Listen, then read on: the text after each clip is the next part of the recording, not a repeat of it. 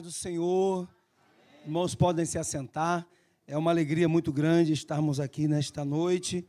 Quero agradecer ao pastor Jean pela, pelo carinho, pela gentileza de nos recebermos aqui, de nos receber aqui nesta casa. Eu estou tendo o privilégio de estar aqui pela primeira vez, não só aqui nesta igreja, que é uma honra conhecendo o pastor Jean e toda esta linda igreja, mas aqui também em Portugal e na Europa é, foi algo assim não planejado. Nós viemos por uma orientação de Deus. Eu sou pastor da Assembleia de Deus Atos 29 no Rio de Janeiro, na Ilha do Governador. Se você conhece o Rio de Janeiro ou alguma vez já voou para lá, talvez você tenha passado na Ilha do Governador, porque o aeroporto internacional do Rio de Janeiro fica na Ilha do Governador. É, e eu pastoreando igreja, a nossa igreja ela tem quatro anos, eu já sou pastor há 25 anos, e a igreja tem quatro anos de existência, mas eu já pastorei a igreja há algum tempo, mas o Senhor nos deu o direcionamento para nós é, aceitarmos a direção desta igreja e começar a pastorear esta igreja. Essa igreja nasceu e nós pastoreamos essa igreja já por quatro anos, ela nasceu em 2019. E os irmãos sabem, pastor Jean bem sabe, ah, eu estava aqui vendo a dinâmica da igreja, o pastor anunciando os diversos eventos, atividades. É, eu quase não saio da nossa igreja para ministrar fora. Durante quase 11 anos, eu fui pastor itinerante, mas depois que comecei a pastorear a igreja, a gente fica tão envolvido, irmãos, com a, as atividades, com, com o cuidado com as pessoas, com as ovelhas, que a gente não, não sai. E é muito difícil eu sair assim. E nós recebemos uma orientação do Senhor e foi algo não planejado. Eu não estou aqui na Europa ou aqui em Portugal para, para, para passear, para conhecer a, a região. Eu estou aqui realmente seguindo uma orientação de Deus. E quando tem um intervalo, um dia ou outro, meu cunhado, pastor Maico, e minha irmã, pastor Elisângela, que são pastores ali na Lagoinha de, de Leiria, aí a gente sai para dar uma volta assim, ali, acolá, mas sempre focado naquilo que o Senhor tem para compartilhar e eu tenho certeza que, de alguma forma, a sua vida também será abençoada. Eu espero nesta noite que o Espírito Santo do Senhor fale ao seu coração. Eu sei que vocês são uma igreja abençoada, já têm sido abençoados e continuarão sendo abençoados. Amém, irmãos? E é uma honra poder estar aqui nesta noite. Eu estou com a minha esposa, também os meus filhos vieram. Né? Também a minha esposa, a pastora Luciana, que está em algum lugar aí. Meus filhos também estão aí. Eles estão aí. A minha filha está aqui, meu filho está aí, meus sobrinhos. E é uma honra, pastor Jean, muito obrigado pela confiança, pelo carinho e pela alegria que nós estamos tendo de conhecer esta igreja maravilhosa. Amém? Irmãos, eu também quero aproveitar, é, eu tenho, eu trouxe alguns livros para abençoar as pessoas. Por onde eu passo, eu trago alguns livros para abençoar as pessoas, livros que abençoaram e abençoam a minha vida e abençoam a nossa igreja. E esses livros é para abençoar a sua vida. Eu tenho certeza que serão abençoadores para a sua vida. Eu tenho livros que, que marcaram a história da nossa igreja. Os irmãos aqui chamam de GC, o que nós chamamos lá de pequenos grupos, ou que outras igrejas chamam de células, e assim sucessivamente. Cada igreja tem uma forma de chamar esse tipo de trabalho. Nós também, nós também fazemos, e lá na nossa igreja a gente chama de PG, pequenos grupos. E alguns livros foram divisores de águas na minha vida. E eu, por onde eu passo, às vezes eu compartilho para quem desejar obter e ler um livro que foi determinante para todos os líderes de pequenos grupos e todos os pequenos grupos da nossa igreja e para a vida devocional de cada um de nós e fez toda a diferença na minha vida é O Fazedor de Discípulos.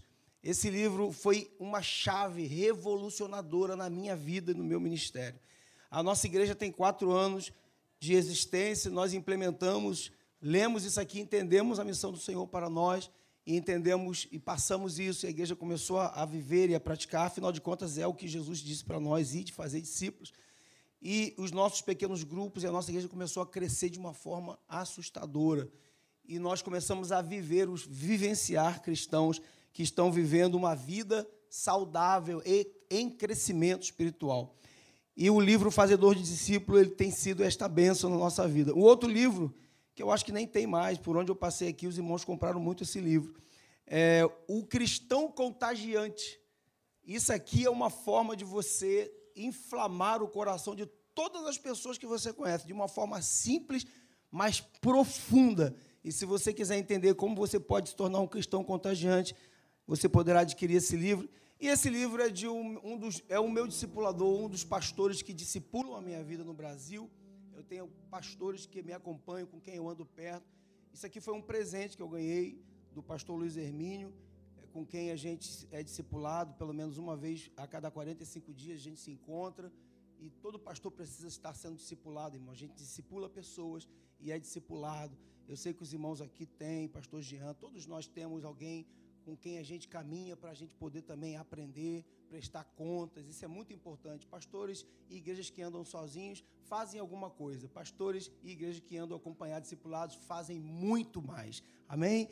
E esse livro é um livro que também mexeu muito com a minha vida, Paternidade para as Nações. Se você conhece, você sabe que é bom. Se você não conhece, você poderá ler e vai ser abençoador para a sua vida. Esses livros a minha filha vai estar ali quando terminar o culto, eu também estarei. Pastor Jean nem comunicou para o senhor, também nem pedi permissão. Peço perdão por não ter feito isso, cheguei atrasado. Peço perdão, estou pedindo aqui publicamente. Os irmãos poderão adquirir e os irmãos estarão ofertando na nossa missão aqui e na nossa missão lá no Brasil.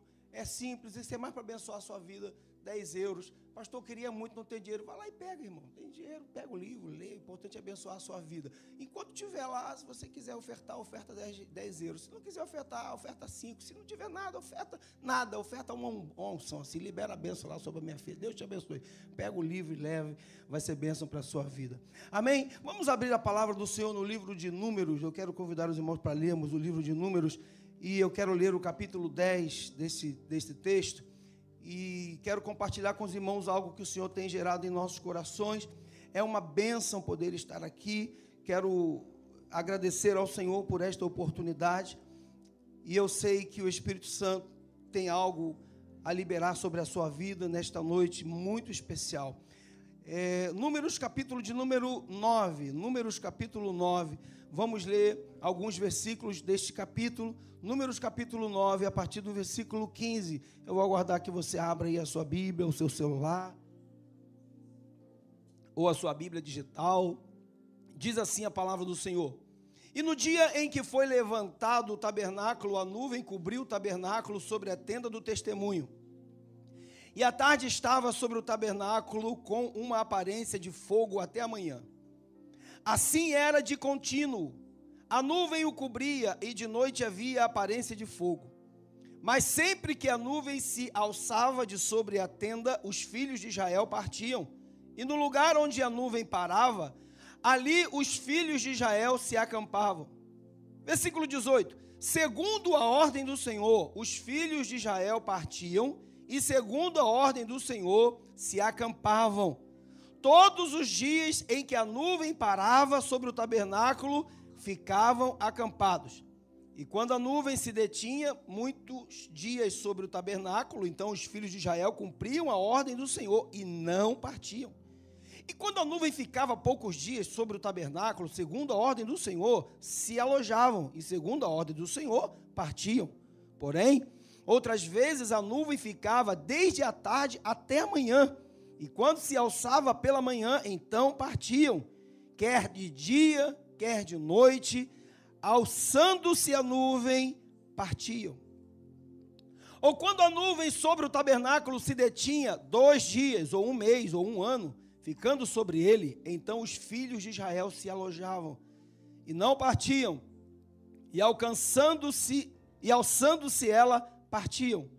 Segundo a ordem do Senhor, se alojavam, e segundo a ordem do Senhor, partiam, cumpriam o seu dever para com o Senhor, segundo a ordem do Senhor por intermédio de Moisés. Irmãos, esse texto é um texto bem interessante, bem interessante. O povo de Israel está no deserto. Deus estabeleceu um tempo de, de glória sobre Israel. O povo de Israel havia passado muito tempo no Egito, os irmãos bem conhecem essa história.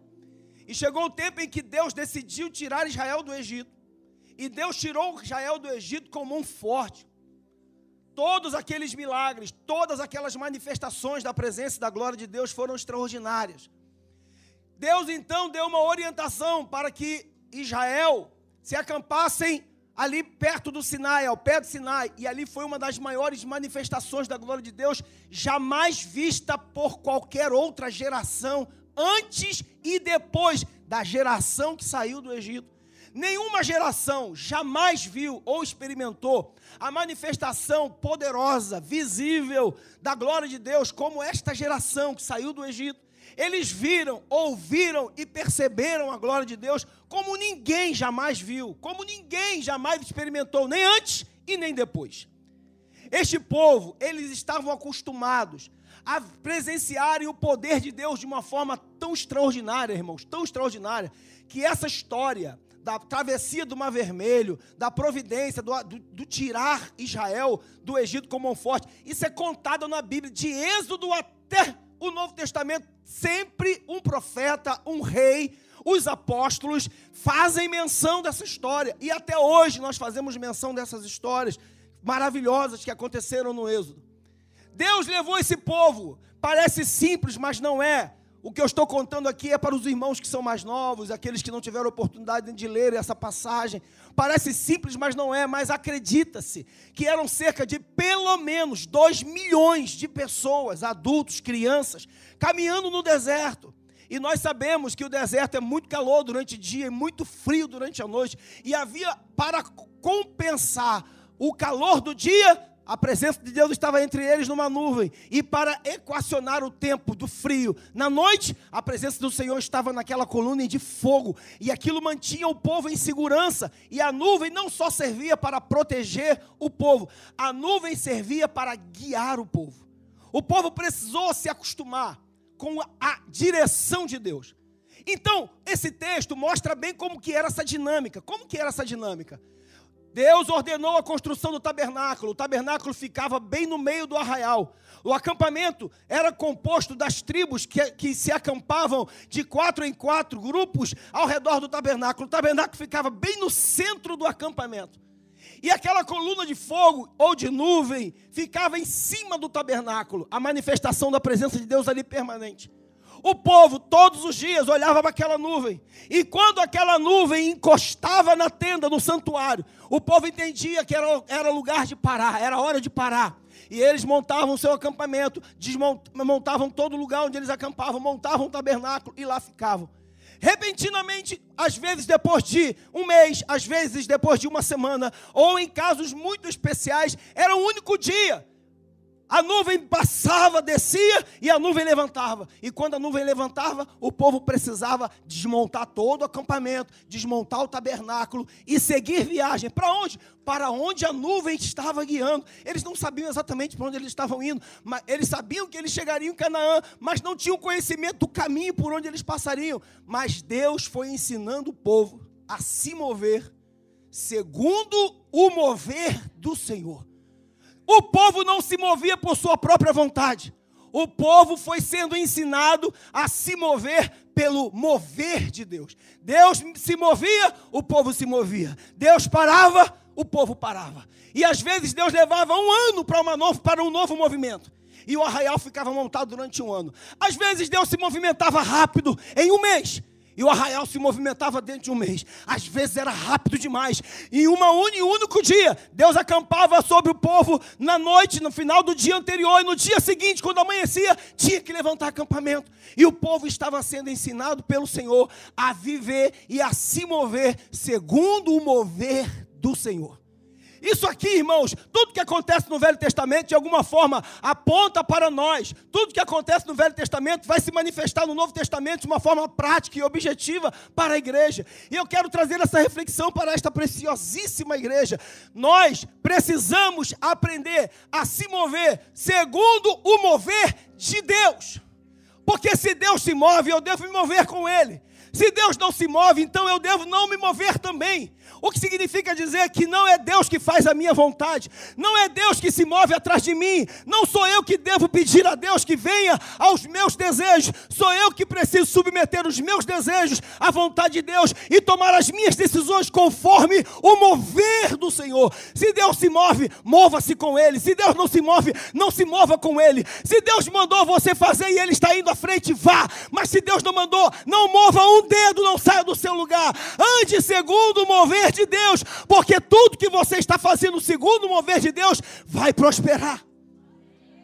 E o povo precisava fazer isso. E o interessante é que o que determinava a saída ou a chegada do povo, o movimento do povo, era o mover da nuvem. Irmãos, há muito, há muito a se aprender nisso aqui.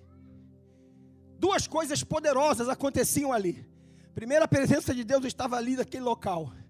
Segundo, que todos os dias, quando o povo começou a caminhar no deserto, todos os dias Deus mandava o maná. Amém, irmãos? Todos os dias Deus mandava o maná. Tinha dois tipos de pessoas em Israel. Dois tipos de pessoas. Aquela pessoa que acordava todo dia, saía da sua tenda e olhava para a nuvem, para saber se a nuvem havia se movido, e aquela pessoa que acordava todo dia, abria a sua tenda e olhava para o chão, para saber se o maná estava ali. Eu vou lhe dar um conselho, querido. Nós não podemos nos mover por nossa necessidade. Você precisa se mover segundo o propósito de Deus na sua vida. Que tipo de pessoa você tem sido na sua vida? Daquelas que estão preocupadas com a necessidade todo dia? Ou aquelas que olham todo dia para Deus e diz: Deus, eu estou à tua disposição. Para onde o Senhor for, eu vou. Para onde o Senhor se mover, eu vou me mover. E deixa ele contar um segredo muito importante: o maná acompanha a nuvem, não é a nuvem que acompanha o maná. A nuvem não está onde o maná está, mas o maná sempre vai estar onde a nuvem estiver. O que significa dizer, meu irmão, que Deus sempre vai fazer você, vai sempre cuidar de você, vai sempre fazer seus passos prosperarem. Você sempre vai alcançar aquilo que Deus já liberou para a sua vida. Se você andar segundo o mover da nuvem de Deus, então, meu irmão, em nome de Jesus, nós todos precisamos aprender a viver na dependência de Deus. Quantos dizem amém por isso? Amém? Nós precisamos. Isso é importante, porque isso vai determinar toda a nossa vida, como nós vamos nos mover, como nós vamos nos, nos comportar, como nós vamos seguir a nossa vida. Isso faz toda a diferença na nossa espiritualidade, nas nossas convicções. Tudo isso pode ser influenciado por aquilo que Deus está fazendo ou não está fazendo em nossa vida. Eu tenho aprendido isso de forma muito especial, muito dolorosa às vezes. Eu aprendi, quando você, leu, você lê a passagem do, de Israel no Egito, você descobre que Israel não estava confortavelmente no Egito, no deserto, melhor dizendo. Ele não estava confortável, o deserto não era confortável. Apesar do cuidado de Deus, apesar da providência de Deus, não era um lugar confortável, era o deserto. Era o deserto, meu irmão. Era uma coisa desconfortável, mas Deus estava com eles. E o desconforto nem sempre significa que o desconforto que você está enfrentando seja algum tipo de maldição, ou de que você está sendo punido por algum pecado que você possa ter cometido. Às vezes o desconforto que você está enfrentando é Deus que está gerando isso na sua vida. Eu tenho ensinado aos obreiros da nossa igreja lá, meu irmão, quando você está passando por alguma dificuldade, Algumas pessoas falam para mim, pastor, eu estou na prova, ora por mim. Eu falei, irmão, não vou orar por você não. Porque orar pela prova, meu irmão, eu vou orar só para Deus te ajudar a passar por ela. Porque quando você está na prova, irmão, é Deus que está te provando. Como é que eu vou orar contra Deus? O máximo que eu posso pedir é que Deus te dê misericórdia. Porque se Deus te colocou na prova, é porque de alguma forma Ele quer fazer você subir de nível. E você vai ter que passar por essa prova. Não tem como você escapar disso. A única forma de você escapar da prova é sendo obediente a Deus e aprendendo a lição que Ele está tentando te dar neste momento da sua vida. Agora, quando alguém chega para mim e fala, pastor, o diabo está me atacando, eu estou debaixo de guerra espiritual. Aí, meu irmão, aí a gente parte para cima do diabo com guerra. A gente dobra o joelho, a gente ora junto, a gente vai guerrear, porque é nesta hora que a gente clama o Deus da guerra. Se o Senhor nos, nos chamou para estar junto dele, ele peleja as nossas pelejas. Mas nós precisamos aprender a nos mover na presença do Senhor. E o desconforto, muitas vezes, o desconforto, muitas vezes, está sendo gerado por Deus. E eu vou compartilhar uma, uma história com os irmãos. Eu espero que isso edifique a sua fé. Em 2019, a nossa igreja nasceu. E aí aconteceu um milagre, primeiro milagre. Deus entregou para nós um teatro. Uma área com 36 mil metros quadrados.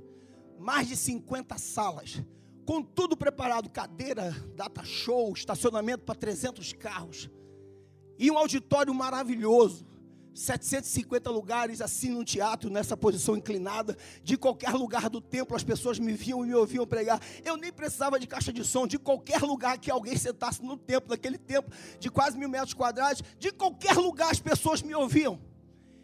Irmãos, durante um ano e meio, quase dois anos praticamente, nós ficamos ali porque veio a pandemia em 2020, ficou tudo paralisado, mas nós continuamos ali. Nesse tempo que antecedeu a pandemia, a nossa igreja cresceu. Pastor, eu não pagava quase nada, eu pagava 7 mil reais de aluguel, com tudo, com, com água, com luz, com energia, só energia elétrica devia dar os 5 mil, irmão. E era de uma universidade federal, o terreno era um terreno, uma área grande das, das Forças Armadas. Então a gente pagava uma taxa de manutenção. A igreja cresceu, pastor a igreja ficou robusta. A igreja, a, a igreja saiu em janeiro de 70 membros e eu me lembro que eu convidei uma pastora para ir pregar na nossa igreja, a pastora Ana, lá de Manaus, ela foi na nossa igreja. A nossa igreja tinha acabado de começar, não tinha ar-condicionado, verão do Rio de Janeiro, janeiro, meu irmão, aquele verão que fazia a gente passar mal. A gente entrava dentro do templo, 70 pessoas, ou 50 pessoas, 750 lugares. A pastora Ana ministrou, ela é uma das pastoras também que ministra na nossa vida com seu marido, pastor Jonas Câmara. Eles começaram a ministrar a nossa vida. A pastora Ana chegou para mim, pastor, olhou para aquele auditório, apontou para mim, pastor Robson. Dentro de 100 dias, essa igreja vai estar cheia até lá em cima. Irmãos, lá no fundo eu cocei a cabeça assim, espiritualmente falei assim, cara, pastor Ana não sabe quantos lugares tem aqui. Aqui cabe mais de quase mil pessoas, 750 lugares prontos e eu podia colocar mais 300 cadeiras em qualquer lugar, tinha espaço. E eu disse assim: a ah, pastora Ana, ela está assim, tá querendo motivar meu coração, está querendo me alegrar, está querendo me dar aquela injeção de ânimo. Meu irmão, antes de completar 100 dias, antes de completar 100 dias. Eu mandei uma foto para a pastora Ana. Alguém tirou, o pessoal de mídia foi atrás de mim, assim, enquanto eu estava ministrando no culto de Santa Ceia. Eu nem me dei conta daquilo. Antes de 90 dias, a igreja estava lotada até lá em cima, quase 800 pessoas frequentando a igreja. Eu fiquei assim, boquiaberta. E assim foi por dois anos. Nós estávamos literalmente, como diz o hino nacional, deitado em berço esplêndido nadando de braçada. Lugar grande, estacionamento amplo, sala de aula para tudo quanto é lado. Tinha ginásio de futebol, os jovens jogavam futebol sexta-feira. Tinha uma área verde que nós fizemos jardim da oração. A gente orava com a igreja. Irmão, era bom demais, era tudo muito bom. Na entrada da ilha do governador, todo mundo que entrava na ilha tinha que passar em frente à igreja. Meu irmão, quer ver uma coisa? Alguém podia assim, pastor Robson, nasceu debaixo da bênção. Eu falei, cara, nasci mesmo. Agora eu acho que Deus fez comigo igual fez com José. Decidiu me abençoar. Que coisa maravilhosa. 2021 tinha acabado aquele período de pandemia mais pesado. A gente começou a se reunir de novo, assim, um pouco, de forma ainda, debaixo daquelas regras todas de transição pós-pandemia. No primeiro, na primeira semana do ano, Deus liberou uma palavra sobre a minha vida diante da igreja toda. Nós estávamos num trabalho que nós fazemos todo início de ano, os três primeiros dias do ano. Nós começamos em jejum, o dia todo, a igreja toda no templo. A gente dedica os, os primeiros três dias, desde o dia primeiro, a partir de meio-dia até o dia três ou quatro, todos os dias na igreja. O povo vai para a igreja orar o tempo todo, a gente só vai para casa dormir. No meio daquela programação, um dos pastores convidados liberou uma palavra sobre a minha vida. E ele falou aquilo diante da igreja toda. E ele disse assim: Pastor Robson, Deus está mandando eu lhe dizer que este ano é o ano de fazer alianças. Eu recebi aquela palavra no meu coração e disse: Amém, Senhor, farei alianças. Guarde uma coisa no seu coração, meu irmão. Todas as vezes que Deus falou alguma coisa para o pastor Jean, diante da igreja toda, é porque Deus está comunicando ao anjo da igreja, mas Ele está falando para toda a igreja. Se Deus fizer uma promessa poderosa para o pastor Jean, aqui neste altar, diante de todos vocês, tome posse para a sua vida, porque o que vem sobre o anjo da igreja está vindo sobre toda a igreja.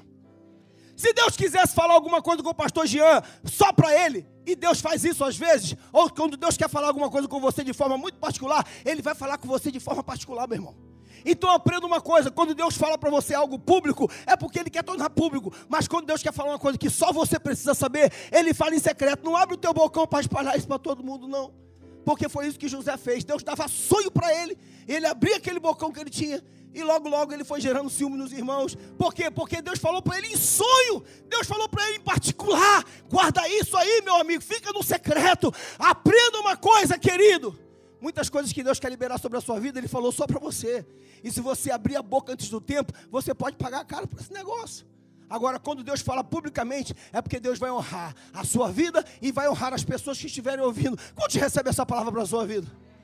E aí Deus falou ao meu coração naquele dia: faça alianças. Irmão, você sabe que fazer aliança com pastores é um processo lento, não é simples. No Brasil nós temos muito isso. Aqui, eu acho, pastor Jean, não sei. O que eu vou falar aqui é por falta de conhecimento mesmo. Eu não conheço a igreja europeia dos irmãos, não conheço. É a primeira vez que eu estou vindo na Europa. Eu já viajei bastante em outros países lá da América, mas não aqui. É a primeira vez que eu venho à Europa, então eu não conheço a realidade dos irmãos. Não conheço absolutamente nada. Mas uma coisa eu acho que eu conheço, porque por todos os países que eu já fui pregar em igrejas brasileiras, isso acontece, é, meio, é, é um pouco parecido. Aqui, a igreja é Batista Lagoinha. Mas eu tenho certeza que você que veio do Brasil, de qualquer estado, e pode ter gente aqui de todos os estados brasileiros, né, pastor? É possível que tenha de vários estados, de várias denominações. Lá você era da igreja batista, ou da igreja presbiteriana, ou da igreja wesleyana, ou da Assembleia de Deus, ou qualquer, ou talvez da igreja batista Lagoinha. Aí você veio para Porto e Deus trouxe você para cá, para essa igreja. Deus, Deus trouxe você para este lugar. E você, aqui você precisa abrir mão de algumas tradições, de alguns conceitos que até hoje regeram a sua vida. E você pode estar enfrentando saudade da nação, claro, da saudade da família, da saudade do povo, da saudade da comida, da saudade de tudo, eu sei que dá. Aguenta um pouquinho aí, meu irmão, eu quero que você aguente, porque e se você, e você precisa viver este tempo agora. Aquilo que Deus tem liberado sobre a sua vida hoje, você precisa viver isso agora. Você não está na sua igreja de origem, você está nesta igreja. Deus está derramando uma unção sobre esta igreja, e você precisa viver a unção que Deus está liberando sobre essa igreja. Então derrame o seu coração coração, entregue-te a Deus, porque Deus quer fazer coisas grandes. Há um novo tempo de Deus sendo liberado sobre você. Você recebe isso? Recebe? E Deus então trouxe essa palavra. Você sabe o que aconteceu em agosto daquele mesmo ano? E eu tentei, eu tentei. Eu fiz café de pastores, eu reuni os pastores, comecei a fazer, mas de uma forma muito tímida, muito tímida. E aconteceu uma catástrofe, pastor, uma catástrofe. Repentinamente veio uma ordem de Brasília e nós tivemos que deixar a igreja. Eu tinha um contrato que me dava uma garantia de seis meses para eu sair. Eu já estava com mais de mil membros. E aí veio uma ordem para a gente sair. Os advogados de Brasília vieram para uma reunião comigo. E eles pediram a entrega imediata do imóvel. Eu falei, não tem condição. Para onde que eu vou levar mil pessoas? E aí nós fizemos um acordo de 90 dias. Talvez, se fosse possível, sair antes. Você sabe o que aconteceu? Eles não cumpriram o acordo. Naquela, naquele dia de manhã, dia 16 de agosto de 2021, nós estávamos no hotel no centro do Rio de Janeiro, almoçando, fazendo uma reunião com os advogados, com os representantes oficiais daquela instituição. Acordamos que entraríamos no processo de, de liberação do espaço de pelo menos até 90 dias, apesar de eu ter um prazo de seis meses, mas eu ia tentar antecipar isso o máximo que eu pudesse. Isso foi às 11 da manhã, às 17 horas eu recebi uma ligação do advogado principal daquela instituição, me informando que a igreja estava proibida de entrar no espaço, botaram um cadeado, tudo, prenderam tudo que eu tinha dentro da igreja, som, equipamento, tudo ficou preso, tudo, tudo, tudo. E aí nós podíamos ter acionado a justiça, polícia, mas eu preferi, eu preferi não fazer aquilo naquele momento e nós perdemos nosso espaço de culto. Perdemos. E eu fiquei muito preocupado. Meu Deus, o que, que eu vou fazer com a igreja? Começamos a nos reunir online nas primeiras semanas. Já fazíamos isso nos tempos da pandemia, mas agora estávamos obrigados a fazer isso outra vez. Depois encontramos uma sala de cinema lá na Ilha do Governador, que só cabiam 150 pessoas. Era um cinema para 300, mas só podia usar 150, porque tinha que separar as cadeiras por causa da pandemia, aquela coisa toda. E eu fiquei muito preocupado em perder a igreja. Fiquei preocupado com os jovens, fiquei preocupado com os obreiros, fiquei preocupado com os pequenos grupos. Meu irmão, meu coração foi invadido de preocupações. E eu comecei a tentar é, resolver as coisas da forma que eu achava melhor. E fiquei, e, literalmente, eu vou usar essa expressão, eu fiquei enlouquecido com aquela circunstância. E eu esqueci que Deus havia me dito que era o tempo de fazer alianças. Mas, irmãos, eu não estava entendendo nada no meio do furacão, não estava entendendo nada. Eu fiquei tão impressionado com os fatos que estavam diante dos meus olhos, que eu esqueci que Deus é o Deus que controla todas as coisas o tempo todo. E de repente, começou a acontecer uma coisa que nós não imaginávamos. Eu recebi ligações de vários pastores da ilha. E a gente começou, irmãos, eu nunca vi isso, eu nunca tinha ouvido falar isso. Se já aconteceu, eu não sei, mas pelo menos eu nunca tinha ouvido falar disso. A minha igreja, a Atos 29, ela se espalhou pela ilha do governador. Pastor, os jovens se reuniam numa igreja, as mulheres se reuniam em outra, A minha escola bíblica foi para dentro de uma escola de um crente da nossa igreja, que cedeu o espaço. O Ministério da Família se reuniu fora da igreja. Os pastores, eu fazia reunião na igreja de um outro pastor. Os adolescentes foram fazer culto numa outra igreja da ilha. A minha igreja se espalhou na ilha do governador. Eu comecei a receber ligação de vários pastores da ilha. Vem fazer culto aqui na minha igreja. Às vezes, numa mesma semana, nós estávamos fazendo culto em cinco igrejas diferentes. Todo mundo espalhado. E eu comecei a me preocupar, achando que a igreja ia. Eu falei, meu Deus do céu, a igreja vai acabar. A igreja eu vou perder um monte de membros. E a gente fica preocupado. E aí eu vou encurtar a história por causa do meu tempo. Quando foi no final do ano, nós ficamos nove meses no cinema. Nove meses, diga comigo, nove meses. Parece profético o que aconteceu, nove meses. Nove meses depois, a Ilha do Governador, irmão, é uma área militar. Existem 500 mil habitantes na Ilha do Governador. Metade da Ilha do Governador é, é de quartel. Uma outra grande parte é o Aeroporto Internacional do Rio de Janeiro. E a outra parte é para a população. Não tem espaço na ilha para você comprar, não tem. E quando tem, é uma fortuna. E nós descobrimos repentinamente que um imóvel, o maior imóvel disponível na ilha, estava à venda. E eu fui para lá, querendo comprar aquele imóvel, querendo alugar. Eu queria alugar, mas os proprietários não queriam alugar, eles queriam vender 7 milhões de reais. Eu falei, meu Deus, eu não tenho dinheiro. Eu chamei a minha esposa, eu olhei, parei em frente. Você gostou? Ela gostei, eu também gostei. Vamos vender nosso apartamento, vamos dar o carro. A gente já deu o carro, já fez tudo. E vamos comprar esse imóvel, irmão. Impossível comprar aquilo. Impossível. Fizemos um acordo assim louco. Fizemos um acordo de pagar um aluguel é, por algum período, já fazendo parte da negociação. 18 meses depois eu teria que dar um sinal de 3 milhões e meio e pagar os outros 3 milhões e meio a partir das parcelas que viriam em 18 vezes. Nós fizemos isso em dezembro de 2021. Agora, em julho de, em junho de 2023, nós deveríamos dar o sinal de 3 milhões e meio. Mas aconteceu algo especial. Primeiro, que quando nós voltamos para lá, eu descobri que a igreja não se perdeu.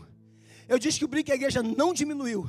Nós hoje, hoje, fazemos três cultos no domingo. A igreja cresceu muito mais. Aí eu tomei o primeiro lapada no meu rosto. Porque eu fiquei preocupado com as ovelhas, mas eu aprendi uma coisa: as ovelhas não pertencem a mim. As ovelhas são do Senhor. E é Ele quem cuida de cada uma das ovelhas. É Ele quem cuida de você todos os dias, meu irmão. Você tem contato com os pastores da igreja aos domingos ou durante as programações, mas durante todo o dia da sua vida, na hora que você acorda, na hora que você deita, o Espírito Santo de Deus, Ele está cuidando de você.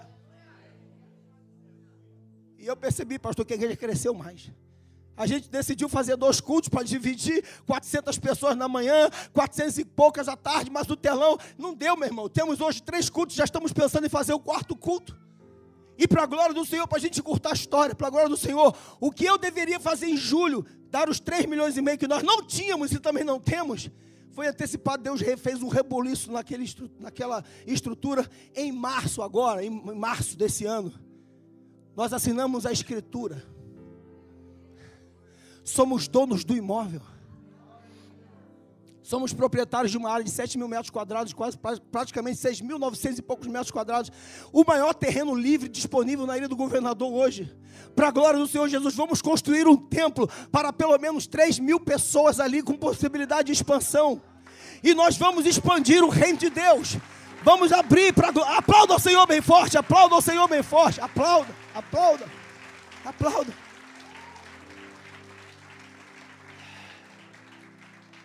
A nossa igreja hoje tem café de pastores, vigílias de pastores, reunião de pastores. Durante os dias da semana que eu não tenho culto, os pastores ligam para mim, pastor Robson, posso fazer culto aí na igreja? Está liberado, meu irmão, pode fazer o que vocês quiserem aqui. As igrejas da ilha fazem culto lá.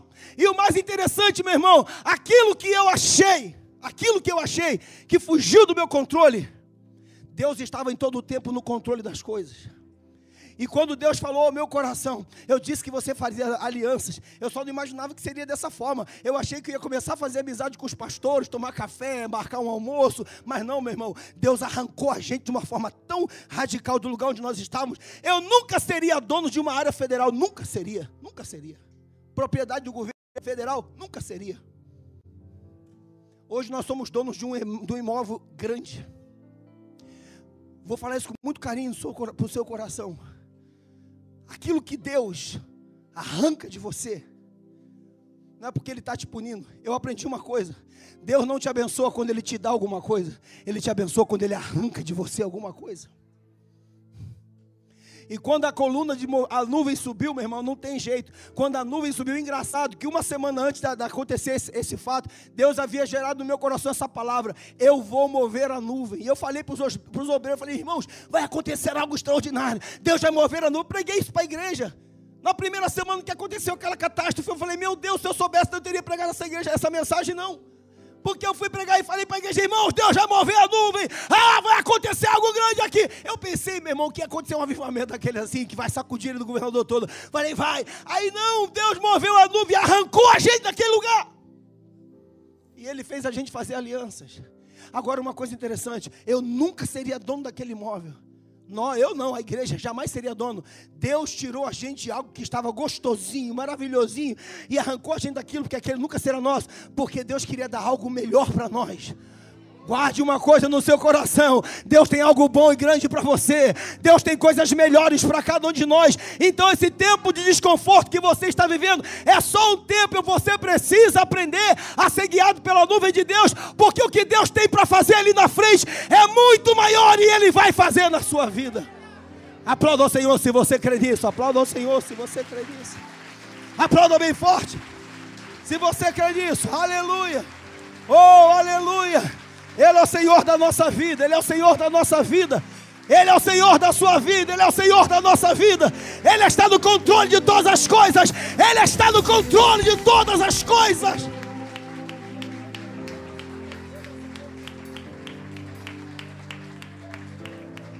Eu creio que Deus está no controle de todas as coisas. Eu estou aqui nesta noite para liberar uma palavra de Deus sobre a sua vida, uma palavra profética. Aquilo que Deus aparentemente tirou de você, ou aquilo que para você tem sido um desconforto, é só um momento, porque Deus está alinhando os teus caminhos. Deus está te levando para o caminho, meu irmão. É hora de levantar acampamento, é hora de andar no mover de Deus, é hora de viver o novo de Deus para a sua vida, é hora de você ser guiado pela nuvem de Deus. Quantos acreditam que o Senhor é o Senhor da sua vida? Vamos declarar isso em canção. Ele é o Senhor. Qual o tom, querida? Qual o tom? Ele é o Senhor. Sua verdade vai sempre reinar. Terra e céu, cante. Terra e céu. Glorifica o teu santo nome.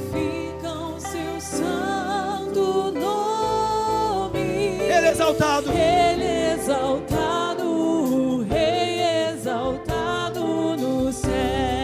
Mais uma vez, Ele é o Senhor, Ele é o Senhor. Cante bem forte, cante. Ele é o Senhor.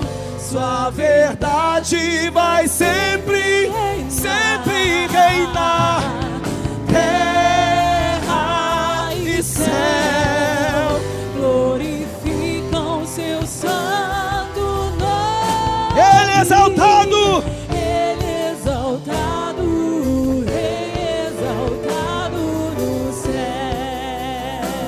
Eu terminar aqui, meu irmão, antes de eu terminar. Eu acredito que o Senhor é o Senhor das nossas vidas. E chegou o tempo da gente se mover no tempo de Deus. Nós não podemos continuar nos movendo naquilo que nós acreditamos que o que Deus fez continua fazendo. Guarde uma coisa no seu coração: você recebeu uma palavra de Deus. E você guiou a sua vida por essa palavra. Só que eu vou acrescentar alguma coisa no seu coração. Você precisa ouvir a voz de Deus. E você precisa continuar ouvindo a voz de Deus. Porque a palavra que Deus liberou sobre a sua vida, talvez há 10 anos atrás, te trouxe até aqui. Só que você precisa ouvir outra palavra para te levar daqui para frente. Você não vai viver o novo tempo de Deus se você vier com um monte de bagagens dizendo: "Mas Deus sempre fez desse jeito. Lá de onde eu vim, Deus fazia desse jeito. A forma que eu vi foi desse jeito, meu irmão. Deus se move. E quando Deus se move, ele tem uma nova forma de agir no novo tempo dele. E você precisa entender isso. Ouça a voz de Deus e continue ouvindo a voz de Deus. E uma outra coisa importante que você precisa ouvir e aprender se mova pela palavra do Senhor. Primeiro, diga comigo: eu devo seguir o mover de Deus. Diga aí. Segundo, eu ouço a voz de Deus. me movo por ela, mas preciso continuar ouvindo a voz de Deus. Você precisa continuar ouvindo a voz de Deus, senão você fica paralisado no tempo. Deus disse para José: Vai para o Egito, estão querendo matar Jesus. José obedeceu, foi para o Egito. Um tempo depois, Deus disse para José: Volta, porque quem queria matar Jesus já morreu. José voltou para o Egito, voltou do Egito, voltou para a terra de Israel. Você precisa entender: Deus te deu uma palavra, você se moveu para lá. Só que você não vai ficar parado a vida inteira nesse lugar, querido. Você precisa se mover para um novo tempo de Deus que Deus está gerando na sua vida. Guarde isso. E você precisa aprender a terceira lição que você precisa aprender. Não espere acontecer para que você se mova. Mova-se antes de acontecer. Porque se você esperar acontecer, você não vai se mover. Mas se você se mover, vai acontecer. Deus falou para Abraão: sai da tua casa, do meio da tua parentela. Eu vou te levar para uma terra. Abraão nem sabia que terra era essa.